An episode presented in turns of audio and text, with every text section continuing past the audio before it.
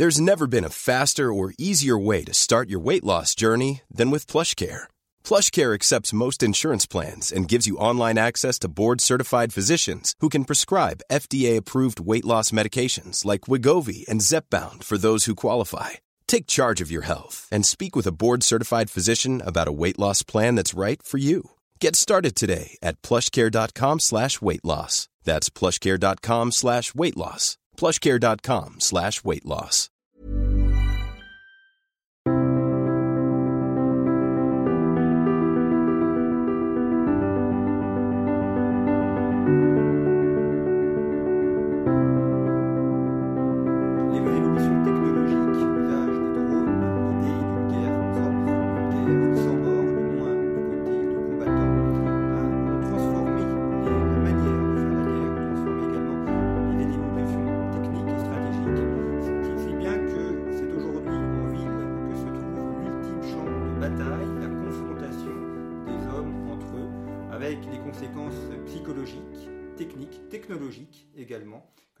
Entraîne.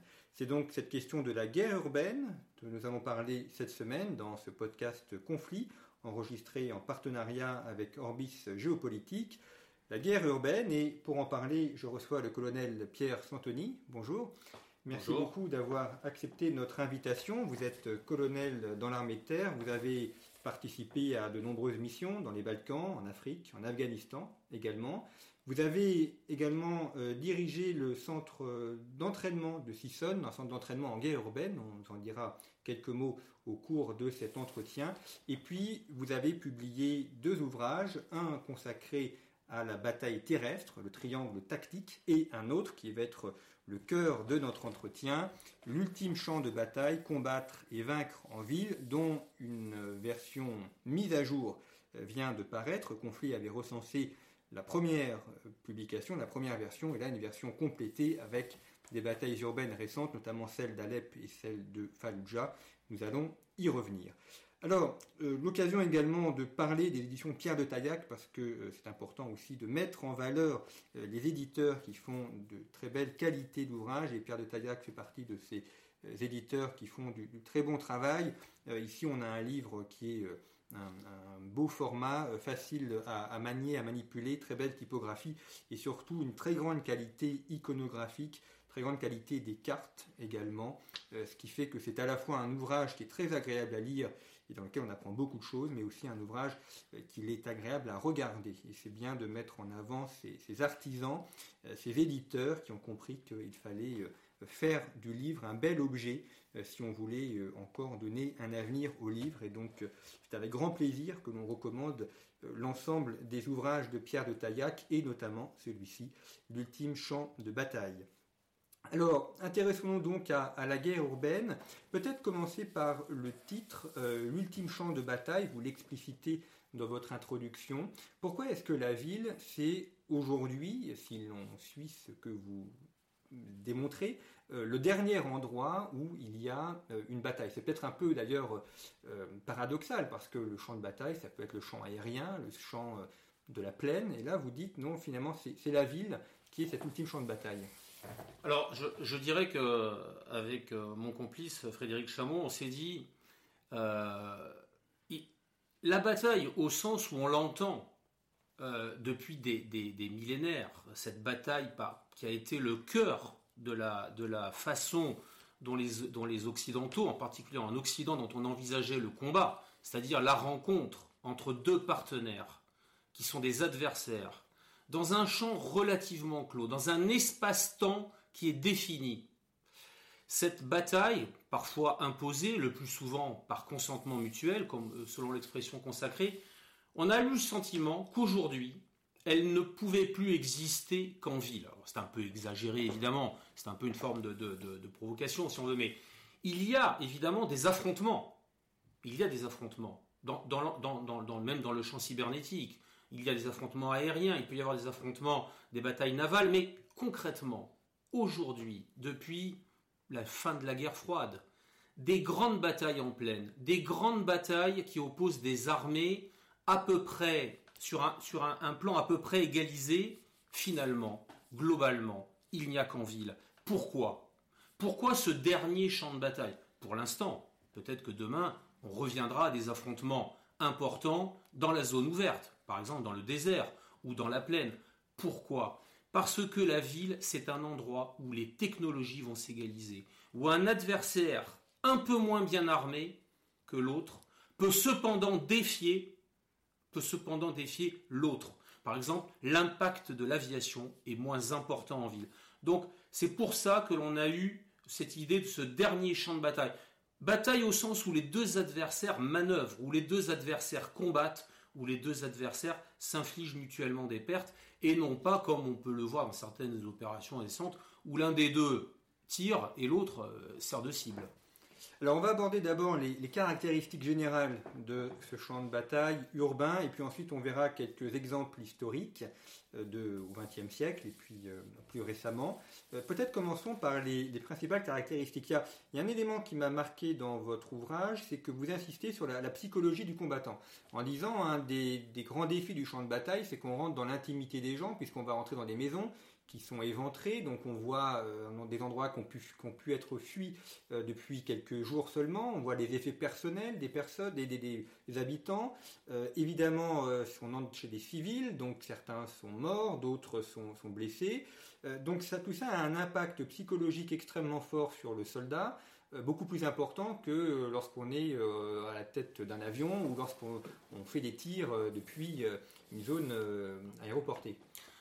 Tout à fait.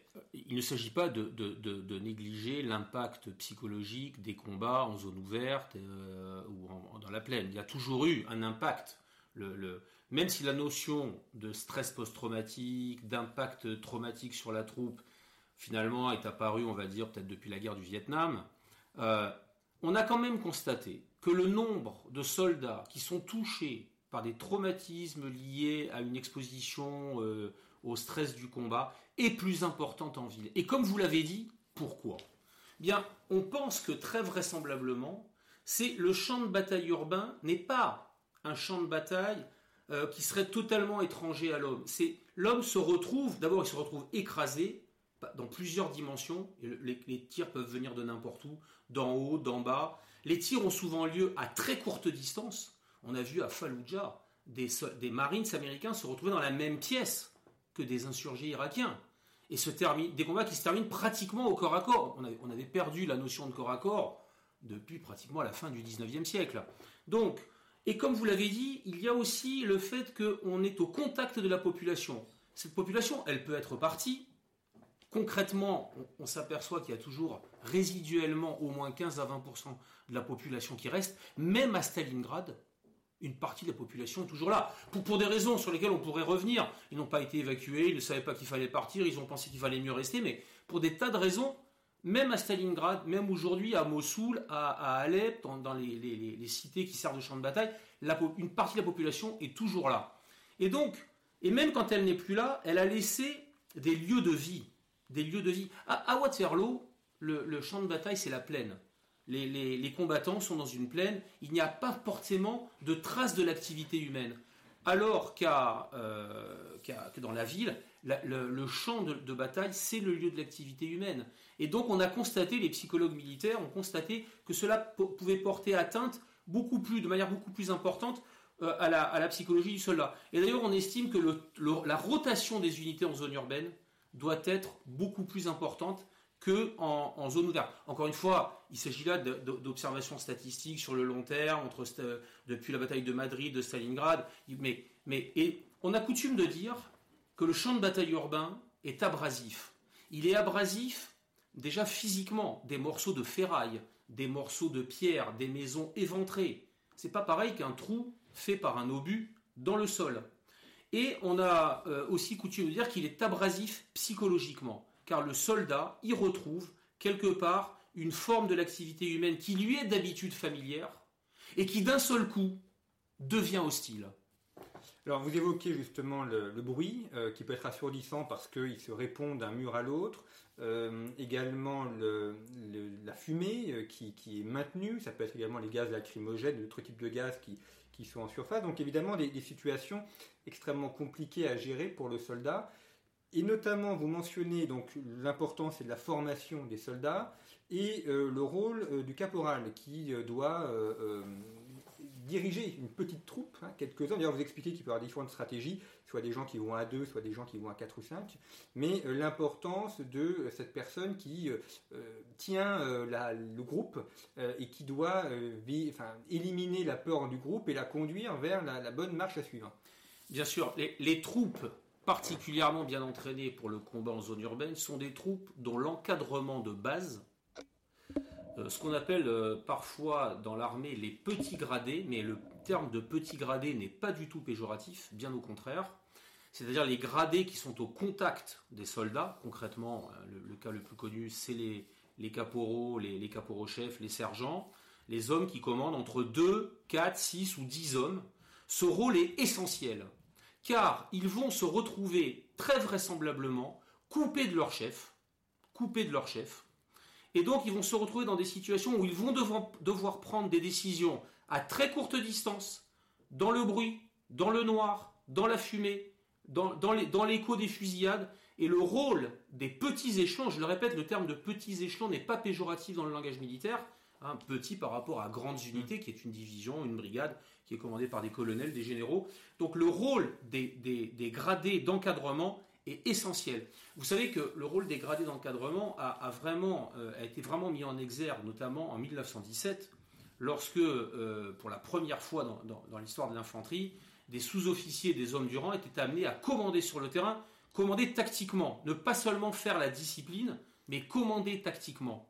Ils avaient un objectif, une carte, un croquis d'itinéraire. Eh bien, ce côté-là, on le retrouve particulièrement en zone urbaine où un caporal peut se retrouver dans un couloir d'un grand immeuble pendant une demi-journée, coupé de sa section, coupé de ses hommes, coupé de ses chefs, avec trois ou quatre de ses soldats. Mais comme il est très difficile de combattre en zone urbaine, si ce soldat, si ce caporal fait preuve d'un grand sens tactique, s'il a été bien entraîné, il va pouvoir tenir longtemps, même face à une troupe incomparablement supérieure en nombre. On a vu à, Hue des snipers euh, nord-vietnamiens tenir en échec des compagnies américaines ou des compagnies de sud-vietnamiens pendant toute une journée.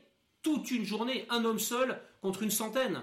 Mais encore faut-il le débusquer, encore faut-il le trouver, encore faut-il ensuite le neutraliser. Donc c'est ça qui est tout à fait intéressant. Ça redonne à chaque combattant, à chaque responsable tactique, une place particulièrement importante. Alors vous évoquez également la question logistique, parce que vous dites la, la bataille en ville, notamment salie, donc il faut pouvoir euh, laver euh, à la fois les vêtements, euh, les uniformes et puis les corps aussi. Pouvoir soigner, parce que vous l'avez c'est très abrasif, donc il y a des blessures qui peuvent venir. Et puis également logistique pour faire tourner les hommes, pour leur permettre de se reposer, les, leur fournir en armes. Donc ça veut dire que cette bataille urbaine nécessite tout un une arrière-boutique, pourrait-on dire, c'est peut-être pas le langage militaire, mais en tout cas, toute une logistique en arrière pour pouvoir alimenter le combat du front. Tout à fait. la, pollution de la zone urbaine est plus importante que la pollution de la zone ouverte. Lorsqu'un soldat creuse une tranchée en zone ouverte, c'est de la terre. J'allais dire, pardonnez-moi l'expression, c'est de la saleté propre. C'est de la saleté de la nature. C'est la saleté de la terre. Lorsqu'un soldat est en zone urbaine, il a à faire face, en particulier quand la zone a été abondamment bombardée, à tous les résidus des égouts crevés, tous ces résidus de l'activité humaine qui sont infiniment polluants infiniment polluant. Un bâtiment qui s'est effondré, il y a des fils électriques qui sortent, il y a des morceaux de fer, des morceaux d'acier, des voitures éventrées, de l'essence qui se répand. Imaginez par exemple une zone urbaine où une, station-service a été prise pour cible, elle a brûlé, elle a dégagé des fumées toxiques, une partie du carburant s'est répandue. Les Russes, par exemple, en ont fait l'expérience à, Grozny dans les années 90. Les soldats sortaient avec leurs vêtements sales et ça portait sur le moral des troupes de manière incroyable. Et donc il faut effectivement que les soldats puissent aller régulièrement, c'est le système de la rotation des unités, puissent aller se laver euh, pour se débarrasser de ces, résidus polluants. Quant à la logistique, elle est, très importante parce qu'elle est confinée par la zone urbaine. On ne peut pas ravitailler les troupes à tout moment. L'ennemi est tout près. Or, il est fait usage d'un nombre important de petites cartouches, de munitions d'infanterie. Il est fait usage d'un nombre important de grenades à main. Et aussi, il y a beaucoup de blessés en zone urbaine. Il y a beaucoup de blessés par, par, euh, arrachement, par des blessures par accident, puis des blessures par balle évidemment. Et ces blessés, on ne peut les évacuer souvent que par une seule rue. Donc c'est compliqué. Et donc effectivement, et c'est ce que d'ailleurs ce qu'avaient fait les Américains avec beaucoup de succès lors de la bataille de Fallujah en 2004, ils avaient organisé juste en arrière des premières lignes un soutien logistique très important, extrêmement bien fait, avec plus d'infirmiers, plus d'auxiliaires sanitaires, plus de logisticiens, qui étaient à même en permanence de renforcer les unités, de les ravitailler, ou alors effectivement d'effectuer cette rotation qui est essentielle si on veut éviter, au-delà même des pertes physiques, un nombre trop important de pertes psychologiques. Alors d'où l'importance de la formation, et euh, vous-même vous avez été, euh, vous avez dirigé l'école de, de euh, enfin, comment ça fonctionne justement cette formation et c'est quoi ce, camp de, de et comment est-ce que comment est-ce que la France organise la formation de ses militaires à la bataille urbaine? Alors j'ai eu la chance effectivement d'être le chef de corps, donc de commander le, centre d'entraînement aux actions en zone urbaine de Sissonne, qui est le 94e régiment d'infanterie, qui est un régiment un peu particulier, qui est une unité d'entraînement euh, au combat en zone urbaine.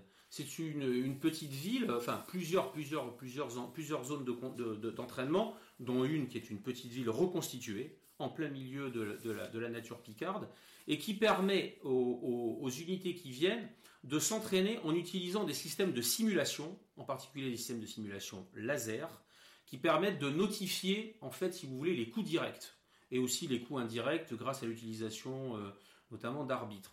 Ce qui permet aux unités, pendant une première semaine, ces unités de passage de toute la France sont entraînées par les hommes du SANSU 94e RI, qui leur donnent tous les conseils, tous les, trucs à connaître, qui leur font répéter des gestes, l'emploi des armes, l'emploi des grenades, l'emploi de la section, l'emploi de la compagnie.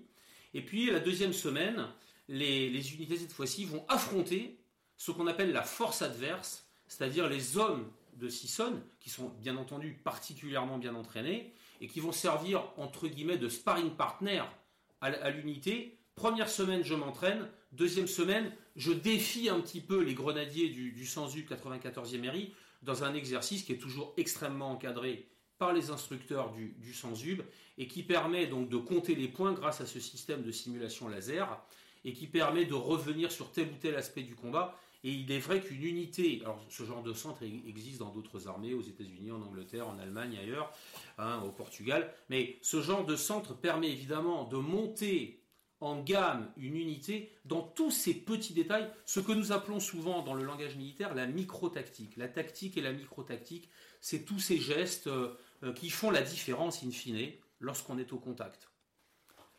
Alors, après avoir vu ces, considérations générales à grands traits, euh, bien évidemment, voyons quelques exemples historiques de, batailles urbaines.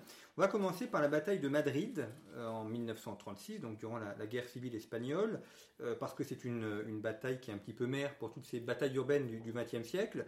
vous traitez cet exemple dans votre ouvrage, donc l'ultime champ de bataille, et, on risque de me répéter. L'avantage de votre ouvrage, c'est qu'en plus il y a donc des cartes très bien faites où on voit les unités euh, en opération, et puis euh, des illustrations, euh, soit de, photographie, soit des, journaux d'époque. Donc ça permet de, bien comprendre le sens de la bataille et la manière dont celle-ci a été organisée. Alors revenons sur Madrid en 1936. Peut-être d'abord un aspect pratique. Pourquoi est-ce que donc on est dans un affrontement entre deux camps Pourquoi est-ce qu'il y a eu cette bataille de Madrid? Pourquoi est-ce que les différentes forces ne sont pas rencontrées euh, dans la plaine de la Castille ou, ailleurs? Pourquoi le, besoin de cette bataille à Madrid? Alors, cette bataille de Madrid, elle, est peu connue en France finalement. Pourtant, à l'époque, elle avait fait l'objet d'un traitement entre guillemets médiatique assez important. Mais pour beaucoup de gens, euh, la bataille de référence en zone urbaine, c'est Stalingrad, qui engage des effectifs, des moyens euh, évidemment tout à fait colossaux, et puis c'est cet affrontement entre les nazis et, les soviétiques est tout à fait, tout à fait euh, euh, exceptionnel. Pourtant, il faut bien voir que au sortir de la guerre de 14-18, il y a eu très peu de combats en zone urbaine. Il y a pu y en avoir dans tel ou tel village, mais il y a eu assez peu de combats en zone urbaine. Cette bataille de Madrid, je pense qu'elle intervient d'abord parce que c'est une guerre civile. Et que dans cette guerre civile qui oppose les Espagnols, et notamment une partie de l'armée s'est révoltée, alors qu'une autre partie de l'armée est restée fidèle au gouvernement, il y a le cas emblématique de la, de la capitale madrilène. Et je pense que les, deux, les deux euh, adversaires ont, conscience que s'emparer de la capitale, quelque part, c'est afficher une forme de légitimité. Vous savez qu'il y a d'abord une tentative de coup d'État à la fin du mois de juillet 1936 autour de la caserne de la Montana et les rebelles de l'armée vont échouer. Le gouvernement républicain, avec l'aide notamment des milices ouvrières qui, Évidemment, tout le monde se prépare un peu. Hein. La, guerre civile n'éclate pas, euh, n'éclate pas euh, par hasard. Par hasard. Donc, mais donc il y a cette tentative de coup d'État va échouer et donc c'est l'armée, notamment avec un général qui deviendra célèbre, Franco, qui est en, qui est au Maroc, qui va traverser euh, au Maroc puisque le Maroc, une partie du Maroc appartient encore à, l'Espagne. Il va traverser et les, les, rebelles, les rebelles ont, ont le sentiment que s'emparer de Madrid, c'est peut-être faire basculer euh, la légitimité de leur côté. À, l'opposé, le gouvernement en place se dit tant que je tiens Madrid, je défends ma légitimité, ma légalité. Et donc il va y avoir une tentative de raid sur euh, Madrid, et en fait elle va échouer, notamment dans les combats autour de la bataille de la cité universitaire. Elle va échouer et va se cristalliser alors autour de cette cité universitaire de Madrid, qui est à l'époque une des plus modernes d'Europe. Elle va être totalement ravagée par la violence des combats, totalement ravagée. Et donc il va y avoir un échec de s'emparer rapidement de Madrid. Au bout de trois semaines, il est évident que les, nationalistes ne perceront pas, que les républicains se défendent. Euh, et pourquoi? Vraisemblablement parce qu'il est sans doute plus facile pour les républicains qui disposent d'officiers, d'actifs qui les, encadrent, mais ils ont moins d'officiers et moins de soldats professionnels que, que, les rebelles. Il est plus facile pour eux sans doute de se battre en ville, car il est plus facile pour eux d'utiliser le, système égalisateur du champ de bataille pour tenir en ville. Et d'ailleurs, vous le voyez bien, une fois que les nationalistes, notamment Franco, va vite comprendre que, à l'évidence, on ne prendra pas Madrid, et donc il va en partie se désengager et mener des batailles euh, et au sud et au nord, et après c'est le déclenchement de la guerre, et ensuite des renforts arrivent, d'un côté un des blocs est soutenu plutôt par l'Union soviétique, l'autre bloc, l'autre bloc est plutôt soutenu par, à l'époque par l'Italie, euh, l'Italie fasciste et puis par l'Allemagne. Mais donc, il est assez caractéristique qu'il y ait d'abord eu cet affrontement en zone urbaine, d'abord pour faire basculer la guerre aux yeux de l'opinion internationale, et puis deuxièmement, sans doute était-il plus facile pour les républicains qui n'avaient pas une armée aussi bien organisée en 1936, elle le saura ensuite un peu plus, hein, de se défendre en zone urbaine. Mais c'est tout à fait caractéristique du combat en zone urbaine. Et euh, à vous écouter aussi, il semblerait que la, bataille urbaine, l'intérêt stratégique de la bataille urbaine, c'est pas tellement euh, tenir le terrain que tenir le, symbole. Vous dites si on tient Madrid, on tient la capitale. Après il y a Stalingrad. Euh, et finalement, la, bataille urbaine a, me semble-t-il, un, côté davantage symbolique. et l'important de tenir une ville, de, de tenir une place forte pour montrer une légitimité. Alors, c'est tout à fait vrai mais ce n'est pas la seule, euh, la, seule, euh, la, seule nécessité. Il est tout à fait évident qu'à Madrid, comme à Stalingrad, à Stalingrad, il y a un aspect symbolique tout à fait, tout à fait évident. Hein. Hitler veut s'emparer de la ville de Staline. Et à contrario, euh, les soviétiques ont tout intérêt à défendre la ville de, la ville de Staline. Mais pas seulement. Pas seulement. Vous savez que jusqu'à jusqu'à la mi-42, les soviétiques ont subi de terribles défaites dans, des encerclements très importants dans la plaine. Or, lorsqu'ils constatent que les Allemands sont attirés par le symbole de Stalingrad, ils comprennent très vite qu'ils ont tout intérêt à défendre en zone urbaine la, ville de Staline.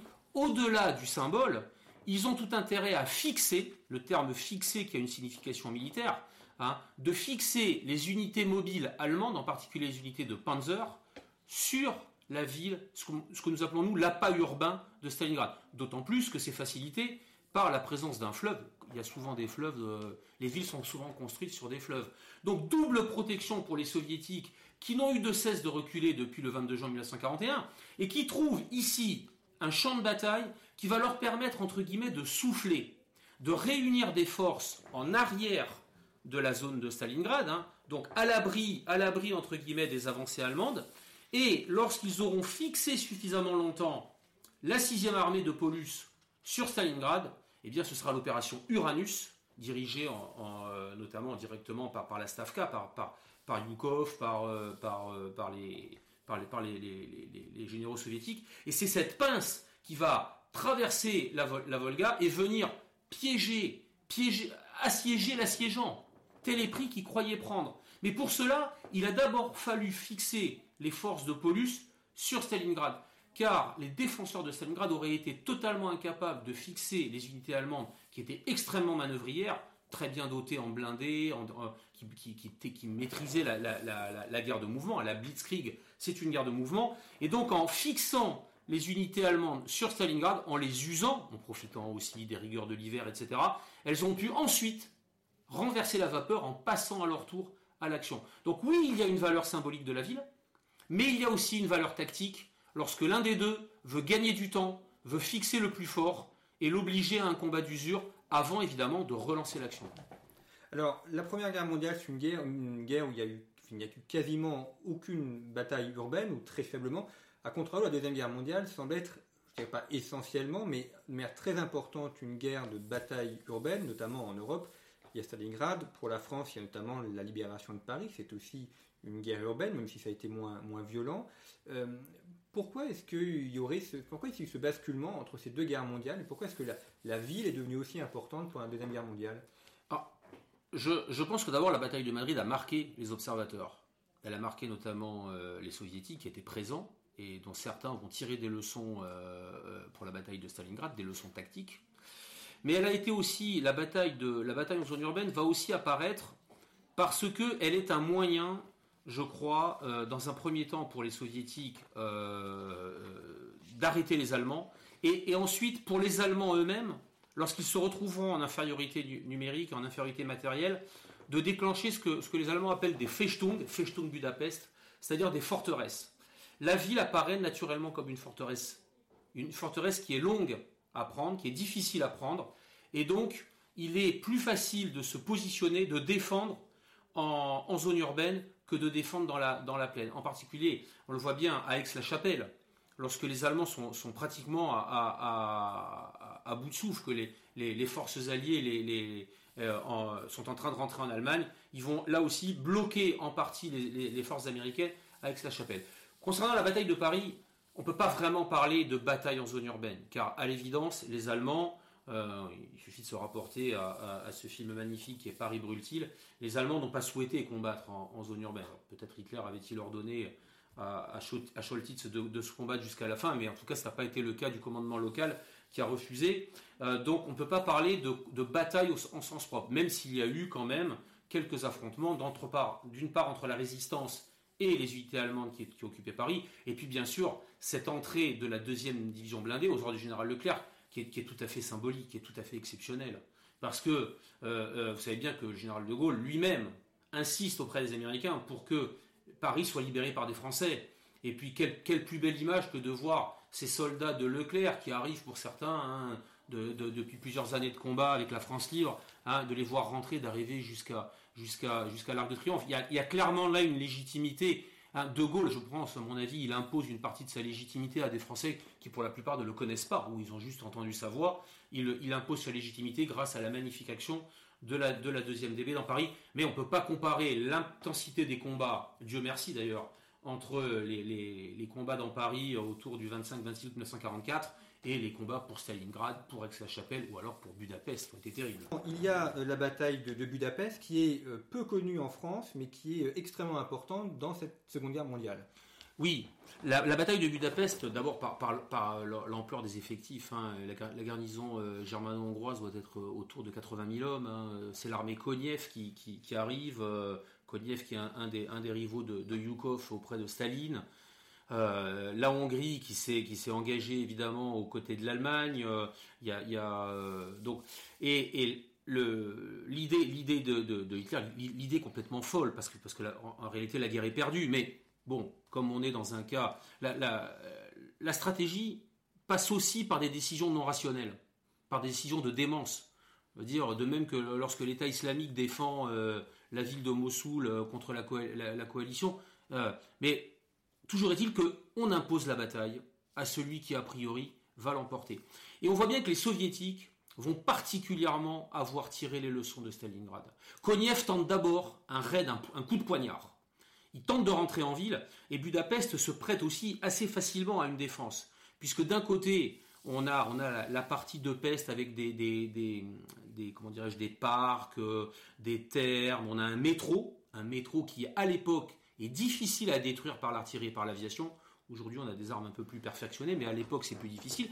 Et puis, de l'autre côté du Danube, il y a la, colline de Buda, qui elle-même est, creusée à l'intérieur et qui permet de faire une résistance très importante. Et donc, Koniev va tenter un coup de poignard. Il ne va pas réussir. Il va tomber notamment euh, sur des combats importants, notamment les Hongrois qui disposent de canons d'assaut de fabrication locale, qui vont bien résister. Et du coup, Koniev ne va pas insister. Il va comprendre l'erreur qu'avaient commise à l'époque les Allemands en 42-43 à Stalingrad. Il va retirer ses troupes, encercler la ville, la boucler complètement, il va traverser le Danube, et ensuite il entreprend le siège méthodique de Budapest. Et par grignotage, il finit par conquérir la totalité de la ville de Pest, il arrive au niveau du Danube, et finira par, s'emparer de Buda. Et cette ville, cette, cette défense de Budapest, elle est terrible parce que les Allemands évidemment, ça se passe dans des conditions particulièrement terribles pour la population civile, hein, notamment euh, ce, qui reste de la communauté juive est massacré, jeté dans le Danube dans des conditions absolument euh, affreuses.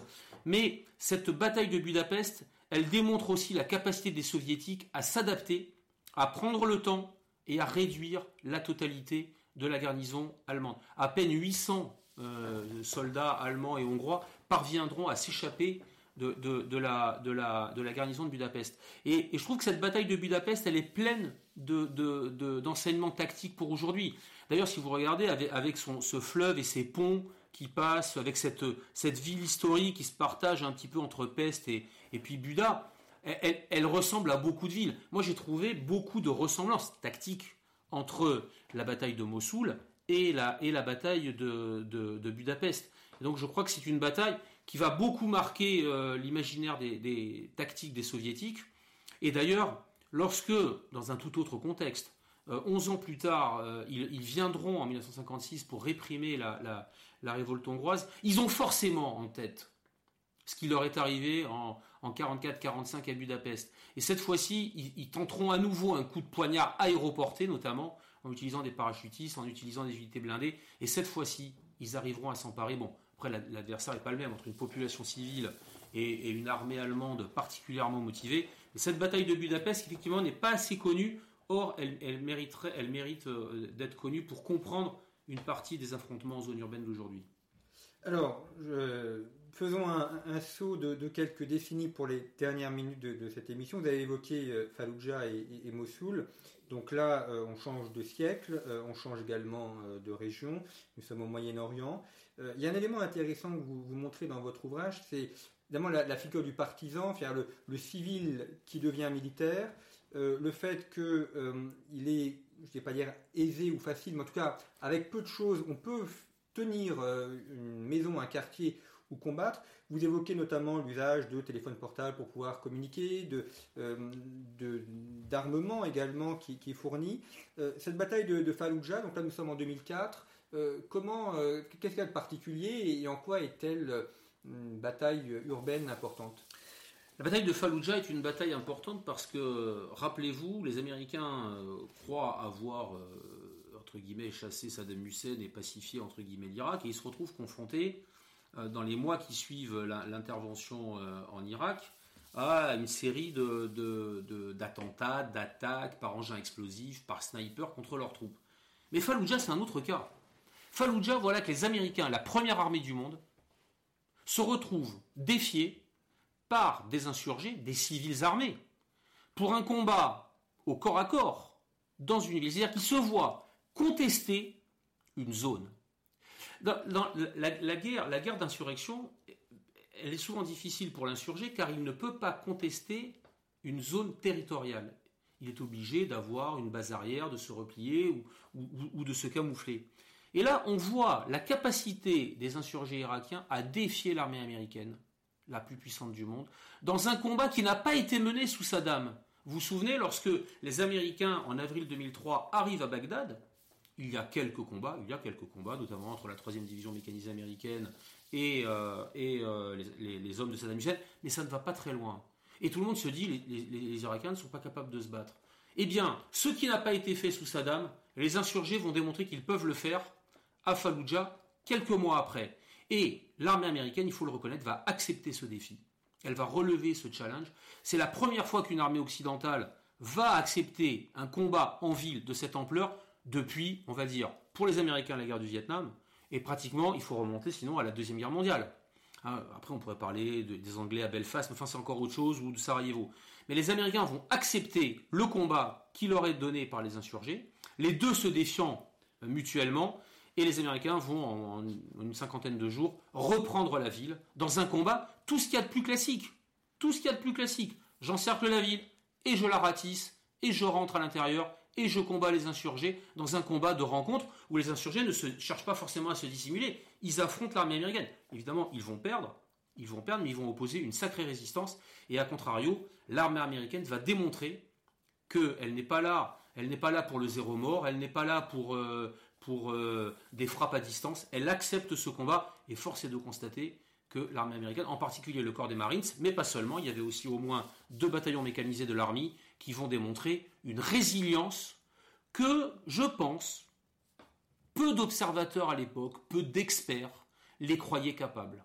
Les croyaient capables. On en était tous restés à l'époque à l'image du soldat américain de la guerre du Golfe de 1991 qui est appuyé par une armada d'avions, de drones, de chars et qui ne va pas au contact. Et là, on retrouve les fondamentaux du combat en zone urbaine les soldats américains vont au contact. alors, il y a même eu des combats au corps à corps, faut relativiser, mais Hein, euh, David Bellavia, dans son livre Fallujah, prétend qu'il a tué un Irakien au corps à corps, euh, à coups de pelle, enfin dans des conditions là aussi, euh, on, se croirait revenu au combat de tranchées de 1917. Et pourtant, on est en 2004 à Fallujah.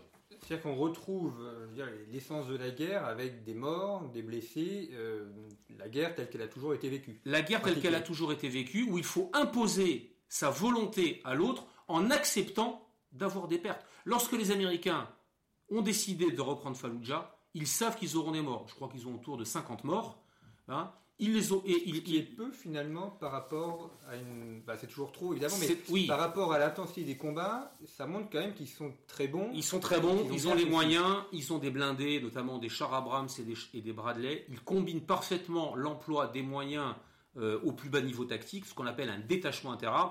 Les Américains vont retrouver à Fallujah, des idées qu'ils avaient déjà mis en œuvre à Aix-la-Chapelle en 1943, ce qu'on appelle le détachement interarmes, c'est-à-dire un ou deux chars, un ou deux véhicules d'infanterie mécanisée, un véhicule du génie, un appui d'artillerie, une soixantaine d'hommes commandés par un lieutenant, éventuellement par un adjudant ou par un jeune capitaine, et c'est une petite armée en soi. Tout, tout, à fait extraordinaire, tout à fait. Ils avaient déjà aussi un petit peu fait ça à la bataille de Hué.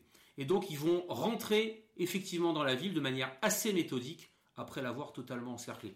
La bataille de Fallujah est devenue un peu un modèle du retour du combat en zone urbaine au début du XXIe siècle. Alors, une question sur les, combattants irakiens, parce que ceux de Fallujah, ils ne sont pas passés par le camp de, de Sisson, donc ils n'ont pas été entraînés euh, à la guerre urbaine auparavant. Ils n'avaient pas forcément euh, pensé un jour se retrouver à Fallujah à, se battre contre l'armée américaine au corps à corps. Euh, dans ce cas-là, pour l'Irakien, dans le cas précis de Fallujah, comment est-ce qu'on forme ces soldats, comment est-ce qu'on organise la guerre, la logistique, euh, comment est-ce qu'on oppose une symétrie à, l'armée américaine?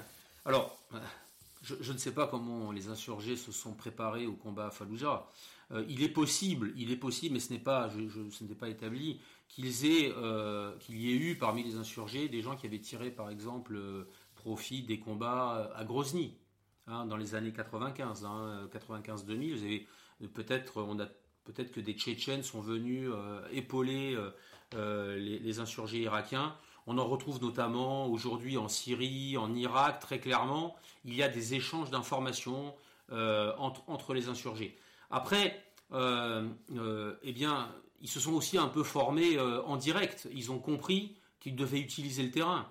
Peut-être que parmi les insurgés, il y avait aussi d'anciens officiers ou sous-officiers de l'armée de Saddam qui euh, étaient frustrés de ne pas avoir euh, opposé une résistance en 2003 et qui du coup avaient envie de, manœuvrer et de démontrer qu'eux aussi avaient une capacité de combat. Mais il est certain, il est certain que le fait pour eux de ne pas avoir eu d'entraînement tactique préalable, dans des conditions notamment avec des, avec des simulateurs, forcément est un désavantage.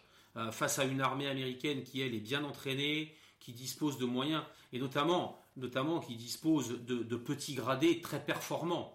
Cela dit, vous verrez que souvent les insurgés en ville vont tempérer ce, niveau, ils vont combattre par équipe de 10 ou 15. Il est plus difficile, évidemment, pour des insurgés qui n'ont pas d'encadrement militaire, qui n'ont pas eu le temps de se préparer, d'engager des combats avec une centaine d'hommes. C'est compliqué de gérer une centaine d'hommes.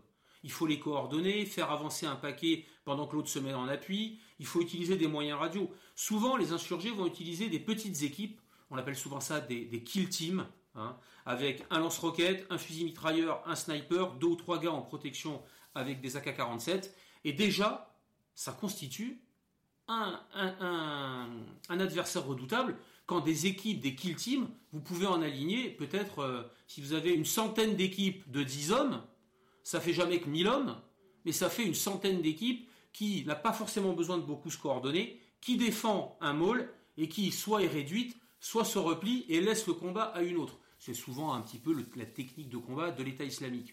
Et donc, ça constitue déjà, en soi, un adversaire redoutable. Alors, dernière bataille dont nous allons euh, parler, euh, celle d'Alep. Donc, ça fait partie notamment des, nouvelles batailles que vous étudiez dans la nouvelle version euh, de votre ouvrage, donc qui vient de paraître chez Pierre de Taillac. la bataille d'Alep, donc là, nous sommes en Syrie. C'est des adversaires différents, bien que nous sommes dans une région proche. là, la, bataille d'ailleurs dure encore. Enfin, nous enregistrons l'émission au mois de novembre 2019. Euh, il y a encore euh, les tirs de mortier sur certains quartiers d'Alep, donc c'est une bataille qui est en cours. Donc on en parle évidemment avec les informations euh, dont on dispose, qui sont forcément limitées et partielles par rapport à ce qu'on en saura d'ici quelques années quand la bataille sera terminée. Mais aujourd'hui, la bataille d'Alep, quelles sont ses, caractéristiques et, comment elle se distingue des autres batailles urbaines? Alors, très clairement, la bataille d'Alep se distingue des batailles de type Fallujah, Mossoul, même Marawi aux îles Philippines, où euh, la bataille, j'allais dire, a un début et une fin. Vous l'avez dit, la bataille d'Alep, euh, encore, y a encore des quartiers où il y a encore des attaques, bon, même si globalement, hein, elle a été en grande partie reprise par, les forces du, régime de, Bachar. Ce qui est intéressant dans la bataille d'Alep, c'est que c'est une bataille qui ne répond pas au canon habituel de la, bataille en zone urbaine, comme par exemple à, Budapest, comme à Hué, où l'un des deux est clairement en position de force par rapport à l'autre et impose son tempo. Par exemple, à Budapest, les, les décident d'encercler la ville. À, Aix-la-Chapelle, les Américains, avant d'entamer la réduction de la ville, décident de l'encercler. À Mossoul, la coalition, notamment les soldats irakiens, vont d'abord encercler la ville et ensuite ils vont la réduire. À Alep, on est vraiment dans, une situation où, comme en grande partie la bataille s'articule entre des civils, entre des gens qui appartiennent à tel ou tel quartier, telle ou telle communauté, il y en a plusieurs qui parfois sont tour à tour adversaires ou partenaires. Il y a des Kurdes, il y a des, gens plutôt euh, proches des islamistes, il y a des gens qui sont dans, l'opposition, il y a des gens, des alaouites ou des chrétiens qui sont plutôt euh, côté Bachar et encore, et arrivent par-dessus. Ensuite, euh, vraisemblablement, des renforts qui viennent de combattants étrangers, certains de, tous les pays du Moyen-Orient, d'autres des, milices chiites qui viennent du Hezbollah, peut-être sans doute, même si ce n'est pas établi formellement, mais sans doute d'Iran, et puis évidemment l'intervention russe. Donc on se trouve dans un kaléidoscope de combattants, et on voit bien qu'il est difficile d'établir une espèce de, de, ligne d'opération de la bataille. Tour à tour, certains sont assiégés et tour à tour sont assiégeants. Avec euh, Frédéric Chameau, euh, on, a, on a pensé, c'est difficile de trouver une image, mais on s'est dit c'est un peu une guerre de château fort.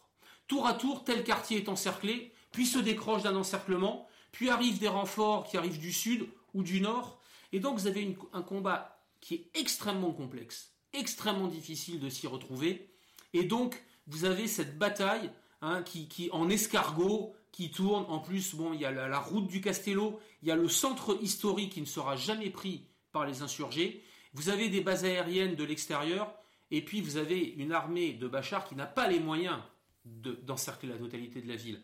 Par contre, elle dispose de formations blindées qui sont capables, à un moment donné, sur un espace de temps donné, de, réalisations tactiques qui sont assez impressionnantes. On voit d'ailleurs qu'ils sont montés en gamme très clairement. Donc c'est une bataille qui sort tout à fait de l'ordinaire et qui mérite, euh, nous on a essayé évidemment dans ce livre d'en donner tous les éléments, même fragmentaires, qu'on en a pour l'instant, en zone ouverte, hein, en, source ouverte, mais je pense qu'à terme, il mériterait une, étude encore plus approfondie.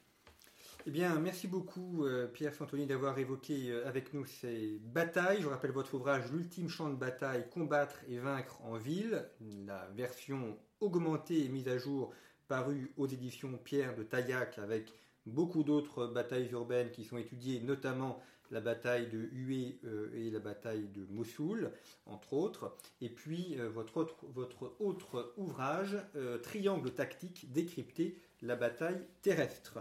Vous pouvez bien évidemment retrouver d'autres émissions de conflits sur notre site internet, la revue en kiosque, et puis n'hésitez pas à diffuser ces émissions à votre entourage pour les faire connaître, ainsi que faire connaître la revue Conflit